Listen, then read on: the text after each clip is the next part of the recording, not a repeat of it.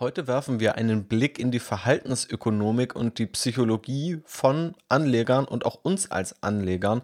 Ganz konkret möchte ich dir fünf Denkfehler bzw. fünf kognitive Verzerrungen zeigen, die du nicht begehen solltest.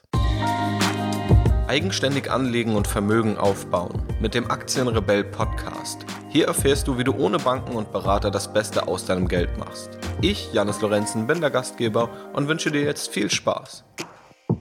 Die Verhaltensökonomie ist ein ziemlich aufstrebendes Gebiet, auf dem auch immer wieder und immer weiter geforscht wird, auch jetzt schon über die letzten Jahrzehnte.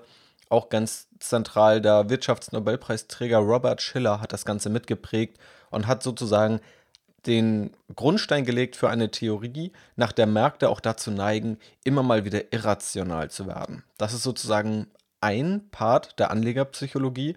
Es gibt aber auch einen Teil der Anlegerpsychologie, der vor allem den einzelnen Anleger, also uns alle betrifft. Und es sind Fehlentscheidungen. Und diese Fehlentscheidungen sind nicht nur auf die Geldanlage bezogen, sondern generell im Leben, auch generell, wenn wir einfach Dinge beurteilen.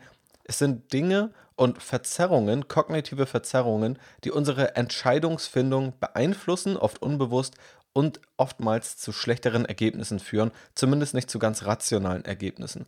Ich habe auch bereits in diesem Podcast einmal über solche Denkfehler und auch über solche kognitiven Verzerrungen gesprochen. Ganz konkret in Folge 39, die kannst du dir natürlich gerne anhören, wenn du noch mehr dazu wissen willst. Unter anderem habe ich da auch zwei Systeme besprochen. Nur ganz kurz erwähnt, Daniel Kahneman, ebenfalls ein Wirtschaftsnobelpreisträger, der sich sehr, sehr stark um diese psychologische Komponente und diese verhaltensökonomische Komponente kümmert und sich dieser widmet, hat zwei Systeme vorgestellt in seinem Buch Schnelles Denken, Langsames Denken und in seinen wissenschaftlichen Studien. System 1 ist dabei ein sehr schnelles, weitestgehend automatisches und müheloses Denksystem, das wir alle in uns haben. System 2 ist viel bewusster gesteuert, ist auch anstrengend, aufwendiger und auch langsamer, aber eher geeignet für schwierige und auch komplexe Probleme. Wenn ich dir jetzt die Frage stelle, wie heißt die Hauptstadt von Frankreich, dann wirst du relativ schnell sagen Paris. Darüber musst du jetzt nicht groß nachdenken und ich vermute, diese Frage war jetzt nicht unbedingt anstrengend für dich. Wenn ich dich jetzt frage und ernsthaft frage und du musst mir diese Frage beantworten, wie lautet das Ergebnis von 24 mal 37? Jetzt kannst du im Kopf Lösungswege und Rechenwege suchen und dabei wird dann System 2 anspringen, das anstrengendere System, das mehr Ressourcen aufwenden muss. Und hier kannst du eben nicht einfach intuitiv antworten. Und wenn doch, dann bist du vermutlich sehr begabt. Und warum das wichtig ist, System 1 ist deutlich fehleranfälliger. Es wird also viel mehr verzerrt von äußeren Wahrnehmungen, von Dingen, die ich dir gleich zeigen werde. Und System 2 ist das, was eher an der Börse zum Erfolg führt, beziehungsweise vor allem beim Plan deiner Geldanlage. Also wenn du deine Geldanlage planst, dann solltest du eher System 2 nutzen und nicht das System 1, das viel fehleranfälliger ist und viel eher darauf ausgelegt ist, schnelle, automatische, intuitive Entscheidungen zu treffen. Die Intuition mag manchmal gut sein, bei solchen komplexeren Entscheidungen wie der Geldanlage aber nicht. Viele Anleger entscheiden aber nach System 1 und es gibt eben auch einige Denkfehler, die es immer wieder schwierig machen, in das System 2 und in das rationale Beurteilen einer Geldanlage zu kommen. Das also zum Hintergrund und als Fundament für das, was wir gleich besprechen werden. Lass uns also einmal auf die fünf kognitiven Verzerrungen, so wie Daniel Kahneman es auch nennt, gehen und diese vor allem auch in Kontext zur Börse setzen.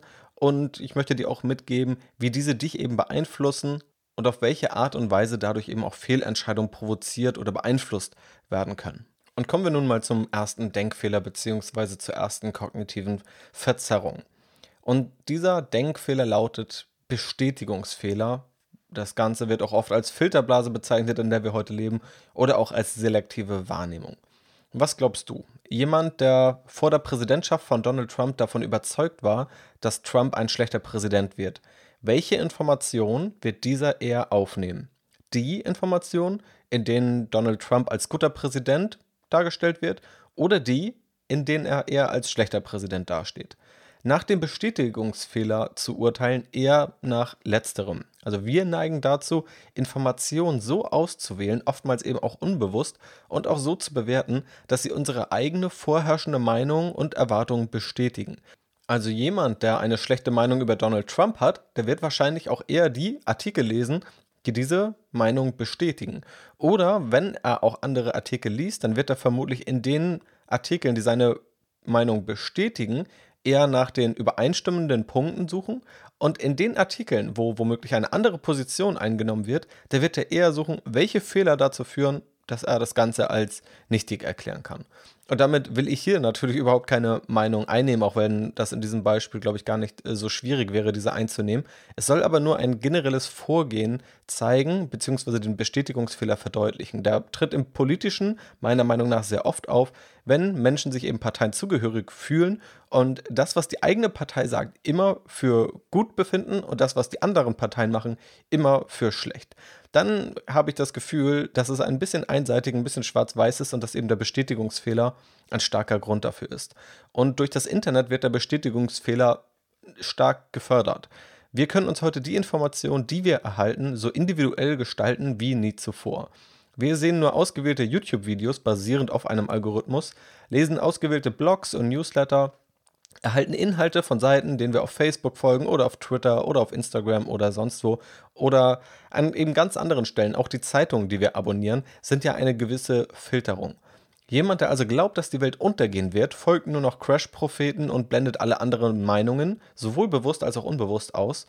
Jemand, der glaubt, dass Aktien nur Zockerei sind und nichts mit Vermögensaufbau zu tun haben, sondern einfach nur ein Casino darstellen, der wird wahrscheinlich die Fakten nie sehen, die es dazu gibt, die ich auch hier im Podcast teile, oder sie gemäß dem Bestätigungsfehler kaum wahrnehmen. Er wird sie vermutlich einfach nicht glauben, wenn man sie ihm zeigen wird.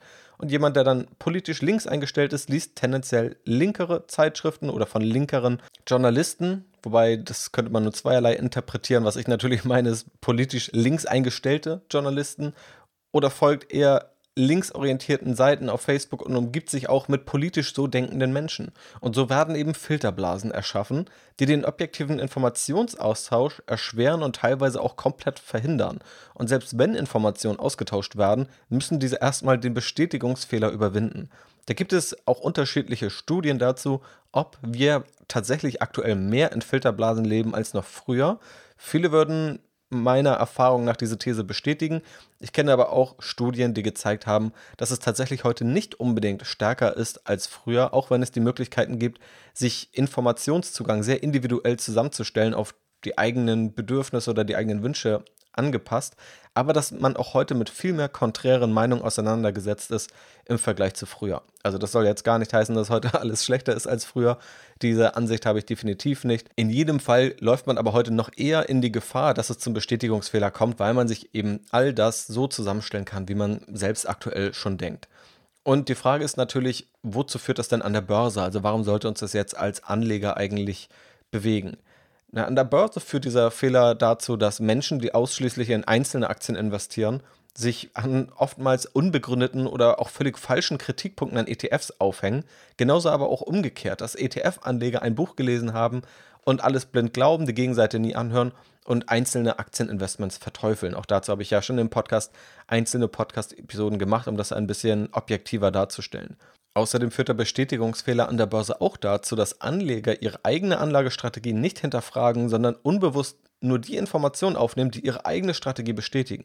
Also jemand, der ganz kurzfristig tradet, wird auch eher sich mit solchen Leuten umgeben oder wird auch eher die Beiträge lesen, die zeigen, dass es klappt und dass man dadurch riesen Gewinne machen kann. Und jemand, der vermutlich langfristig investiert, der wird auch eher diese Informationen aufnehmen und sich weniger mit diesen kurzfristigen Trading-Informationen beschäftigen irgendwo ist das natürlich auch sinnvoll. Also wenn man einmal eine funktionierende Anlagestrategie gefunden hat, dann ist es ja eben auch mal wichtig, andere Dinge auszublenden und diszipliniert dabei zu bleiben. Es ist nur schwierig, wenn man noch gar keine Ahnung hat, gerade am Anfang, wenn man gar nicht einschätzen kann, was von diesen Informationen die richtige ist und dann sozusagen dogmatisch irgendetwas zu verfolgen. Ich bin persönlich der Meinung und auch der festen Überzeugung, dass langfristiges Investieren für den Großteil der Privatanleger deutlich rentabler, erfolgreicher oder strebenswerter ist als dieses kurzfristige Hin- und Her-Traden. Natürlich sollte man dann aber ergebnisoffen an so eine Überlegung herangehen, ob man kurzfristiger oder langfristiger investieren sollte. Und der Bestätigungsfehler kann auch dazu führen, dass Anleger, die aufgrund einer vorherrschenden Meinung eine bestimmte Aktie kaufen wollen, sich gezielt Artikel und Analystenmeinungen heraussuchen, die diese Meinung bestätigen. Das heißt, sie wollen vielleicht unterbewusst die Amazon-Aktie kaufen oder die Tesla-Aktie kaufen oder die Beyond Meat-Aktie kaufen. Und wenn sie irgendwelche Aktienanalysen lesen, bei denen diese Aktie schlecht abschneidet, dann wird die verworfen und so lange gesucht, bis man die Beiträge findet und die Analysen und die Analystenmeinung, die die eigene Meinung irgendwie unterstützen, die zeigt, okay, es gibt scheinbar gute Gründe, ich kann jetzt vor mir rechtfertigen, diese Aktie zu kaufen und dann wird sie gekauft.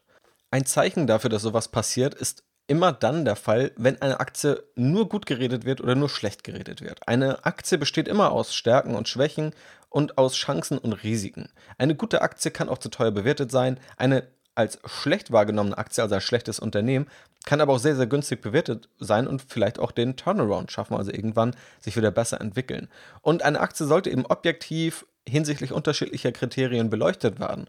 Und wenn du nun einen Tesla-Aktionär hörst, der nur positiv über Tesla redet, der mit immer neuen riesigen Marktkapitalisierung um sich wirft, dann könnte das ein Zeichen sein, dass da jemand die eigene Meinung immer und immer wieder wiederholen und bestätigt sehen will.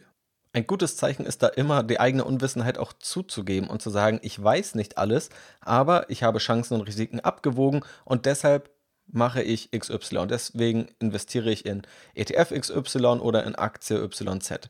Das ist eine viel validere Herangehensweise, als zu behaupten, alles wäre nur gut oder alles wäre nur schlecht. Und wenn man so denkt, dann kann es eben ein gutes Indiz sein, dem Bestätigungsfehler erlegen zu sein. So viel also zu Fehler Nummer 1. Fehler Nummer 2 ist die Sunk Cost Fallacy oder im Deutschen nennen wir das auch ganz elegant der Trugschluss versunkener Kosten. Stell dir jetzt einmal vor, du bist der Geschäftsführer eines Unternehmens und musst über eine Investition entscheiden. Wenn das Projekt erfolgreich wird, bedeutet das für dein Unternehmen einen Gewinn von 10 Millionen Euro. Es ist unklar, ob das Projekt klappt, deshalb werden im ersten Schritt 5 Millionen Euro investiert, um zu sehen, wie teuer eine vollständige Umsetzung des Projekts wäre. So, und nun wurden die ersten 5 Millionen Euro investiert und nun kannst du das Ganze besser abschätzen. Jetzt heißt es, dass noch 7 Millionen Euro investiert werden müssen, um das Projekt erfolgreich abzuschließen. Die Gesamtkosten würden dann also 12 Millionen Euro betragen, also die 5 Millionen Euro, die du bereits investiert hast, beziehungsweise dein Unternehmen, und die 7 Millionen, die noch investiert werden müssen. Der Gewinn würde 10 Millionen Euro betragen. Wie würdest du dich jetzt entscheiden? Würdest du die 7 Millionen Euro als Budget freigeben oder nicht? Die richtige und rationale Antwort ist hier, das Budget sollte freigegeben werden und das Projekt sollte fertiggestellt werden. Denn die 5 Millionen Euro, die bereits investiert worden sind, sind versunkene Kosten. Egal wie du dich entscheidest, dieses Geld ist weg. Einzig und allein entscheidend ist jetzt nämlich die Frage, ob die nächsten 7 Millionen Euro einen Zusatzertrag bringen oder nicht. Letztendlich ist also die Frage, wenn du jetzt 7 Millionen Euro investierst, wie viel Umsatz erzielst du dann? Und der Umsatz liegt ja hier bei 10 Millionen Euro, die du nur dann erhältst, wenn das Projekt abgeschlossen wird. Das heißt, du machst letztendlich 3 Millionen Euro Gewinn, indem du diese 7 Millionen Euro zusätzlich investierst. Natürlich ist es am Ende der Kalkulation kein Gewinn mehr, weil du letztendlich dann 2 Millionen zu viel investiert hast. Aber an dem Punkt, wo du bereits 5 Millionen Euro investiert hast, macht es ja nur Sinn, das Projekt zu Ende zu bringen. Wenn du es nicht machst, hast du nämlich einen Verlust von 5 Millionen Euro und nicht von 2 Millionen Euro. Und das ist eben der Trugschluss versunkener Kosten. Und ganz viele Menschen, ganz viele Sparer auch, beziehen ihre verlorenen Kosten in ihre Entscheidungsfindung mit ein. Also Geld, das sowieso weg ist, sollte nicht mehr bei der Entscheidungsfindung mit einbezogen werden. Wenn du beispielsweise Kinokarten für 10 Euro kaufst, für einen Film, den du sehen willst, der dir also anscheinend mehr wert ist als 10 Euro, denn sonst würdest du ja die Kinotickets nicht kaufen, und du verlierst die Kinotickets dann, dann wäre ja die Frage, kaufst du dir die Kinotickets jetzt wieder? Und wenn du dann sagst, naja gut, aber ich habe ja schon 10 Euro bezahlt für Kinotickets, die ich verloren habe, also würde mich der Film effektiv 20 Euro kosten, nee, das mache ich nicht, dann ist es auch wieder nicht korrekt oder zumindest nicht rational, denn die 10 Euro sind ja so oder so weg. Entweder sind 10 Euro weg und du hast den Film nicht gesehen, oder die 10 Euro sind weg und du zahlst 10 Euro, um einen Film zu gucken. Also genau die Entscheidung, die du vorher eigentlich schon so getroffen hast, dass du dann eben dich entscheidest, die 10 Euro zu bezahlen, um den Film zu gucken. An der Börse führt der Fehler dann eben dazu, dass Anleger auch bereits verlorenes Geld in ihre Entscheidungsfindung mit einbeziehen, obwohl es keine Rolle mehr spielt. Also dann hört man vielleicht Sätze wie, ich muss mein verlorenes Geld wiederholen oder ähnliches. Es kann aber auch dazu führen, dass dann eben Investoren oder Anleger möglicherweise unprofitable Projekte durchführen, oder auf Profite verzichten, da sie ihre Sunk Costs berücksichtigen. Also in dem Beispiel, das wir gerade durchgegangen sind, wenn man die Sunk Costs eben nicht kennt oder nicht weiß, wie man mit diesen umzugehen hat, dann könnte man hier eben diesem Fehlschluss oder diesem Trugschluss erliegen und einfach schlechter entscheiden, unrentabler entscheiden. Oder um das Ganze nochmal mit einem Beispiel aus der Praxis abzuschließen, nehmen wir an, du hast im Restaurant Essen bestellt und du merkst, okay, das ist irgendwie zu viel, das kannst du nicht alles essen. Wenn du dann aber argumentierst, jetzt habe ich ja das Geld bezahlt, jetzt muss ich es ja auch essen, dann kann man hier auch mit den versunkenen Kosten argumentieren. Das Geld ist ja so oder so weg und wenn du jetzt noch mehr isst und es dir dadurch nur schlechter geht, dann hast du ja nichts gewonnen und du hast immer noch genauso viel Geld bezahlt in beiden Fällen. Also du bekommst das Geld ja nicht wieder. Also das ist die Sunk Cost Fallacy. Der nächste Fehler, Fehler Nummer drei, ist der Rückschaufehler oder auch im Englischen als Hindsight Bias bezeichnet.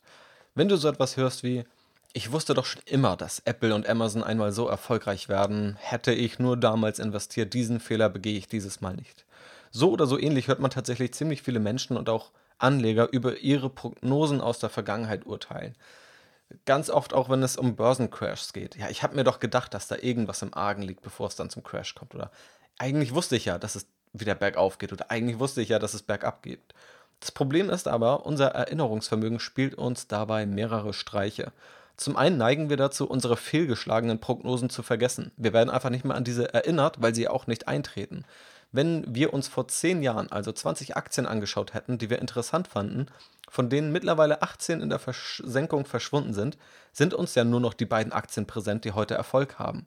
Also die verlorenen Aktien, auf die werden wir im Alltag nicht wieder aufmerksam, äh, sodass wir überhaupt daran denken könnten, ach ja, vor 20 Jahren wollten wir die eigentlich mal kaufen oder vor 10 Jahren. Zum anderen neigen wir auch dazu, unsere ursprüngliche Prognose an das endgültige Ergebnis anzupassen. Oftmals war man sich also gar nicht so sicher, als man ein Ergebnis prognostiziert hat. Im Nachhinein passt man seine Prognose aber unbewusst an das Ergebnis an. Also als Beispiel, vor einer Bundestagswahl prognostiziert jemand ein Ergebnis von 30% für die RAP, die rebellische Aktionärspartei nennen wir sie mal. Letztendlich bekommt sie aber 50% der Stimmen. Rückblickend sagt diese Person, dass man etwa 40% prognostiziert hätte. Und das ist tatsächlich nicht einfach nur ein Beispiel, sondern das wurde tatsächlich in einer Studie untersucht. Und die Prognosen, die am Anfang gegeben wurden, passten nicht damit oder stimmten nicht damit überein, was am Ende dann als eigene Prognose gesehen wurde von den Personen, die eben eine Prognose abgeben sollten. Das heißt, die Prognose wurde nachträglich, ohne dass diese Personen es gemerkt haben, von ihnen in die Richtung angepasst, sodass sie eher zutrifft. Und das ist ja auch ganz wichtig zu verstehen. Diese Fehler, die ich hier nenne, die sind tatsächlich auch nachgewiesen. Also es gibt Studien, es gibt Untersuchungen, es gibt Experimente, die gezeigt haben, dass es diese Neigungen gibt. Ja, also das sind wirklich Fakten. Die treffen natürlich nicht bei jedem Menschen zu. Sie werden aber immer mal wieder bei vielen Menschen auftauchen. Und wenn man sie einmal gehört hat, dann kann man auch viele Situationen, sowohl in der Vergangenheit als auch in der Zukunft, damit erklären oder diese Fehler darauf beziehen.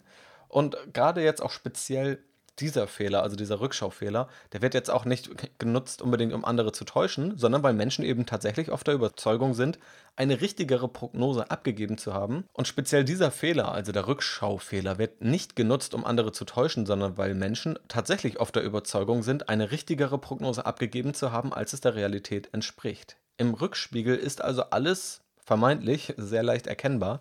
Der Grund dafür liegt aber eben nicht darin, dass wir hellseherische Fähigkeiten haben, sondern darin, dass wir der Anlegerpsychologie und dem Rückschaufehler zum Opfer fallen. Und wenn immer du die Sätze hörst, ach, ich wusste es doch oder ich hab's doch gesagt oder das war ja klar oder hab ich's nicht gewusst, dann ist es spätestens dann Zeit, an den Rückschaufehler zu denken. Und diesen kann man im Grunde nur eliminieren, wenn man einfach Prognosen schwarz auf weiß aufschreibt und sie dann rückblickend auch ganz klar auswerten kann. Und alles andere ist eben ein Gefühl, was oftmals sehr stark verzerrt und auch sehr trügerisch sein kann. Und was dann auch an der Börse zu Hochmut führen kann. Also wenn du der Meinung bist und wenn du diesem Fehler erliegst und immer denkst, naja gut, eigentlich alles, was so eingetreten ist, das habe ich ja irgendwie schon vorhergesehen. Ich habe es ja alles schon so geahnt. Dann läufst du natürlich in Gefahr, dich auch stark selbst zu überschätzen. Das ist auch speziell nochmal ein Fehler, den wir eben in der anderen Podcast-Episode Nummer 39 besprochen haben, die Selbstüberschätzung auch als kognitive Verzerrung. Also, soviel zum Rückschaufehler. Fehler Nummer 4, die Informationsverzerrung. Wir leben ja im Informationszeitalter, wir haben Informationen ohne Ende und an jeder Ecke werden wir mit ihnen beschallt. Und das ist auch der Grund, warum mein Ansatz hier eher ein entschleunigender Ansatz ist, auch eher ein vertiefender Ansatz. Und ich möchte hier eher einen Fokus aufs Wesentliche bieten, statt dich dauernd mit neuen Wasserstandsmeldungen verrückt zu machen. Also wo da Aktienmarkt und übermorgen steht, wo er in zwei Wochen steht, ob er höher steigen kann, wann er fällt und sonst was. Also dieses ganze Hektische ein bisschen rauszunehmen und eben die Themen oder den Fokus auf Entschleunigung, Vertiefung und Fokus aufs Wesentliche zu setzen. Und dazu passt auch diese Informationsverzerrung sehr gut. Ralf Dobelli, Sachbuchautor, unter anderem von den Büchern Die Kunst des klugen Handelns oder auch Die Kunst des klaren Denkens, hat gesagt, hast du einen Feind, gib ihm Informationen. Was er damit meint, verdeutlicht ein Beispiel sehr gut. Stell dir vor, du möchtest eine Landkarte kaufen. Und zwar natürlich nicht irgendeine Landkarte, sondern du möchtest die detaillierteste Landkarte, die du bekommen kannst. Was ist die detaillierteste Landkarte? Eine, die die Realität eins zu eins abbildet. Du wirst also letztendlich eine Karte kaufen, die dir genau das zeigt, was du siehst, wenn du die Augen von der Karte nimmst und dir die Realität anschaust. Denn die Realität ist ja die genaueste Landkarte, die du bekommen kannst. Der Nutzen einer Karte besteht aber ja gerade darin, dass sie Informationen vereinfacht und komprimiert wiedergibt und nicht darin, dass sie dir alle Informationen und alle Details liefert. Und Rolf Dobelli liefert dazu auch ein Beispiel aus dem medizinischen Bereich, das zeigt, wie nutzlose Informationen unsere Entscheidungen beeinflussen. Und jetzt zitiere ich aus dem Buch von Rolf Dobelli Die Kunst des klugen Handelns. Der Forscher Jonathan Barron hat Ärzten folgende Frage gestellt. Ein Patient leidet an Symptomen, die mit einer Wahrscheinlichkeit von 80% auf Krankheit A hinweisen. Falls es nicht Krankheit A ist, handelt es sich entweder um Krankheit X oder Y. Jede Krankheit muss anders behandelt werden. Jede der drei Krankheiten ist etwa gleich schlimm und jede Behandlung zieht vergleichbare Nebeneffekte nach sich. Welche Behandlung würden Sie als Arzt vorschlagen? Logischerweise würden Sie auf Krankheit A tippen und somit Therapie A empfehlen. Angenommen, es gibt einen Diagnosetest, der im Fall von Krankheit X positiv angibt, im Fall von Krankheit Y negativ. Falls der Patient jedoch Krankheit A hat, sind die Testresultate in der Hälfte der Fälle positiv, in der anderen Hälfte negativ. Würden Sie als Arzt diesen Test empfehlen? Die meisten Ärzte, denen diese Frage gestellt wurde, empfahlen ihn, und das, obwohl die dadurch gewonnene Information irrelevant ist. Angenommen, das Testresultat ist positiv, dann ist die Wahrscheinlichkeit für Krankheit A noch immer viel größer als für Krankheit X.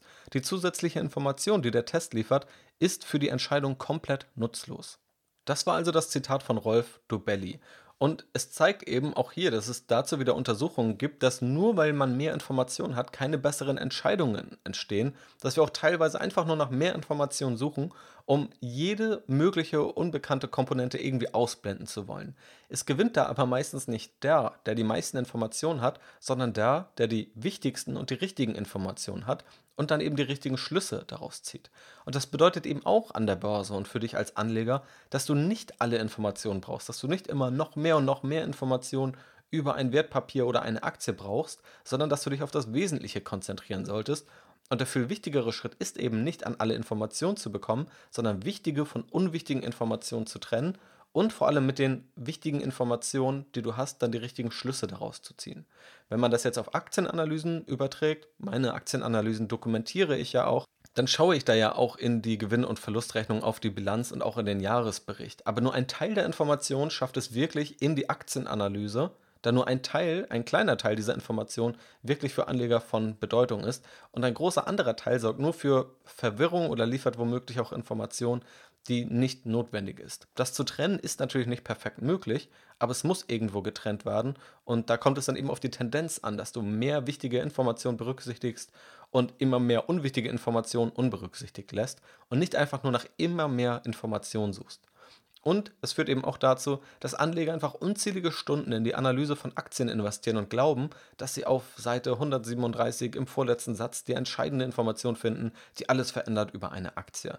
Das ist so ein Mythos, der auch manchmal mitschwingt, dass es dann auch immer heißt, es gibt irgendwelche Profi-Investoren, die viel Geld dadurch verdient haben, dass sie eine Information entdeckt haben, die sonst jeder überlesen hat. Gerade in der Finanzkrise 2008 wurde dieser Mythos auch immer wieder gestreut und vielleicht gab es den ja auch vereinzelt. Aber oft sind das eben keine geheimen Informationen, die dort genutzt wurden, sondern einfach nur Informationen, die vorhanden waren, die aber oftmals falsch interpretiert oder fälschlicherweise ignoriert wurden, obwohl sie eben bekannt waren. Eine der wichtigsten Aufgaben, also gerade auch als Aktionär, ist es nicht, so viele Informationen wie möglich zu beschaffen, sondern in der Vielfalt der Informationen die relevanten Informationen da herauszunehmen. Was dann eben auch bedeutet, dass du nicht einfach nur möglichst viel Zeit investieren musst und dass der Anleger, der mehr Zeit investiert, automatisch besser anlegt. Das ist hier eben nicht der Fall. Das ist also die Informationsverzerrung oder im Englischen dann der Information Bias. Und eine kognitive Verzerrung möchte ich dir hier noch zeigen. Und das ist der Survivorship Bias oder eben der Überlebensirrtum.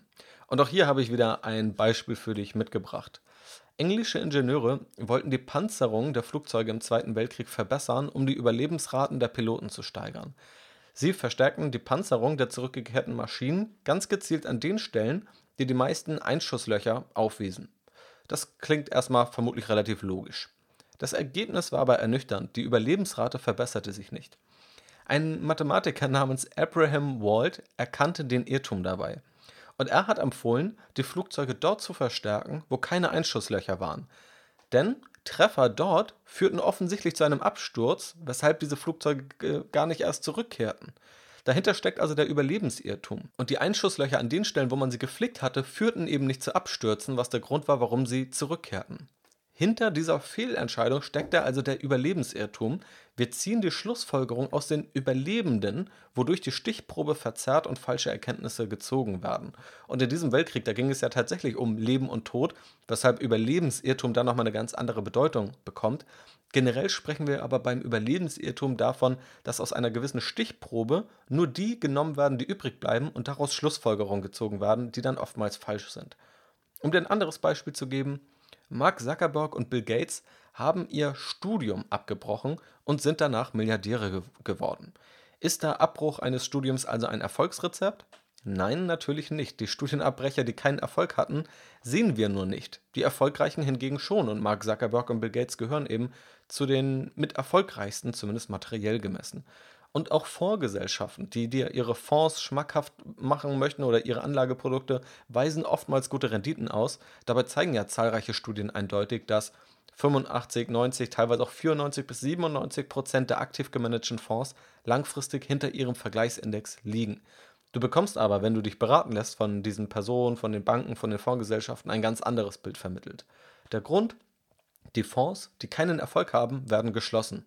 Die Fondsgesellschaft kann diese also gar nicht mehr anbieten und deshalb bleiben ja nur Fonds übrig, die dir gezeigt werden, die überlebt haben, was die Wahrnehmung natürlich verzerrt. Die Fondsgesellschaft würde eben gar nicht auf die Idee kommen, dir einen Fonds mit schlechter Rendite zu verkaufen oder schließt den eben auch einfach deshalb, weil sie wissen, dass niemand dort investieren wird oder es deutlich schwieriger wird, diese zu verkaufen. Abhilfe schafft da natürlich Wissen, Know-how-Aufbau, das, was wir hier im Podcast ja betreiben, sich auch wissenschaftliche Studien anzuschauen, die eben genau solche Dinge berechnen und auch die Fonds oder auch in anderen Bereichen eben die Teile der Stichprobe mit einzubeziehen, die irgendwann mal aus der Stichprobe ausgeschieden sind. Also auch bei Aktien musst du ja bei einer Aktienstrategie die Aktien berücksichtigen, die irgendwann mal im Laufe der Zeit insolvent geworden sind. Denn sonst würde das auch die Ergebnisse ziemlich stark verfälschen. Wenn ich dir beispielsweise erzählen würde, dass es eine sehr gute Anlagestrategie ist, in die Aktien zu investieren, die am stärksten und am höchsten verschuldet sind und das mit einer Rendite belege, da kann das tatsächlich ja klappen, aber dann kann eben auch ein Grund dafür sein, oder es würde total verzerrt werden, wenn ich einfach die Aktie, die vielleicht vor 10, 5 oder 2 Jahren, in die man dann auch investiert hätte nach der Strategie, wenn die eben insolvent gegangen sind, was ja eine hohe Gefahr ist bei so einer Anlagestrategie, die auf einem hohen Verschuldungsgrad beruht, dann würden die natürlich meine Rendite deutlich nach unten ziehen. Wenn ich sie jetzt aber einfach nicht mehr sehe oder weil ich sage, sie sind aus meiner Stichprobe ausgeschieden, dann verzerrt das eben die Ergebnisse total. Und das ist tatsächlich auch ein Problem in solchen Untersuchungen und auch der Grund, warum auch vieles beobachten oder auch viele Analysen, die man da draußen findet, nicht unbedingt den wissenschaftlichen Standards standhalten, wo eben dieser Survivorship Bias, der Überlebensirrtum berücksichtigt werden muss. Genauso gibt es natürlich auch den Survivorship Bias, wenn wir sagen, dass Technologieaktien fast immer sichere Investitionen mit hoher Rendite sind, da wir ja Apple, Facebook, Google und so weiter kennen. Aber den Großteil der Internetunternehmen, die auch insolvent gegangen sind, sehen wir heute nicht mehr. Das war natürlich vor allem bei der Dotcom-Blase der Fall oder ist heute noch oft der Fall, wenn man über Startups spricht, die dann nicht unbedingt die Größe haben, dass sie börsennotiert sind. Ja, also natürlich kann man sich da anschauen und wir haben ja auch schon darüber gesprochen, warum Technologieaktien als Ganzes gerade so stark sind. Aber wenn man nur Amazon, Apple und Facebook kennt, dann darauf zu schließen, dass es immer sicher ist, dass alle solche Aktien riesig werden, das wäre natürlich total unrealistisch. Und auch dann fällt man eben auf den Überlebensirrtum bzw. auf den Survivorship Bias rein. Das waren also die fünf Denkfehler und kognitiven Verzerrungen, die ich dir hier einmal vorstellen möchte, wo ich hoffe, dass du nun ein besseres Gespür dafür hast, vielleicht auch deine eigene Anlagestrategie und deine eigenen Entscheidungen auch im Alltag darauf prüfen und hinterfragen kannst. Und ich bin mir ziemlich sicher, dass du einige dieser Punkte auch in Zukunft beobachten kannst, vielleicht bei dir, vielleicht auch bei anderen und diese dann aber hoffentlich besser einordnen kannst. Also ganz kurz zusammengefasst, welche Fehler haben wir hier besprochen? Zum einen den Bestätigungsfehler. Man nimmt die Informationen stärker wahr, die die eigene Meinung, die eigene Theorie bestätigen. Als zweites die Sunk Cost Fallacy, also den Trugschluss versunkener Kosten, wo man bereits verlorenes Geld, was nichts mehr mit der Entscheidungsfindung oder dem Ergebnis zu tun hat, in die Entscheidungsfindung mit einbezieht. Als dritten Fehler haben wir den Rückschaufehler angeschaut, den Hindsight Bias, also den Fehler, wo man in die Vergangenheit schaut und die eigenen Prognosen nach dem Gefühl beurteilt, was dann oft zu einem positiveren oder einem besseren Ergebnis führt, als es in der Realität der Fall war. Als vierten Fehler haben wir die Informationsverzerrung besprochen, wo wir gesehen haben, dass es nicht unbedingt hilfreich ist, einfach nur mehr Informationen zu bekommen, sondern dass mehr Informationen auch zu mehr Verwirrung führen können, dass sie nicht erstrebenswert sind. Also es ist nicht erstrebenswert, möglichst viele Informationen zu haben. Vielleicht kommt daher auch der Spruch, man sieht den Wald vor lauter Bäumen nicht. Und Fehler Nummer 5, der Überlebensirrtum. Wir sollten nicht von der überlebenden Menge auf die ganze Stichprobe schließen. Wenn wir das machen, verzerrt das unser Bild für die Dinge, die funktionieren und die Dinge, die nicht funktionieren. Das sind also die fünf Fehler. Ich denke, dieses Gebiet der Verhaltensökonomie ist ein sehr, sehr spannendes Gebiet. Mir macht es auf jeden Fall immer sehr, sehr viel Spaß, mich damit auseinanderzusetzen und das Ganze dann auch in einen Kontext zu setzen, wie man diese Dinge im Alltag auch beobachten kann und das Ganze eben auch anwenden kann. Nicht nur im Alltag, sondern dann eben auch bei der eigenen Geldanlage, um damit hoffentlich bessere und rationalere Entscheidungen zu treffen. Ganz perfekt wird das vermutlich nie. Auch ich merke immer wieder, dass diese Fehler und diese kognitiven Verzerrungen mal wieder durchkommen. Aber sie zu kennen, hilft definitiv schon weiter und es ist mindestens sehr, sehr unterhaltsam, meiner Meinung nach.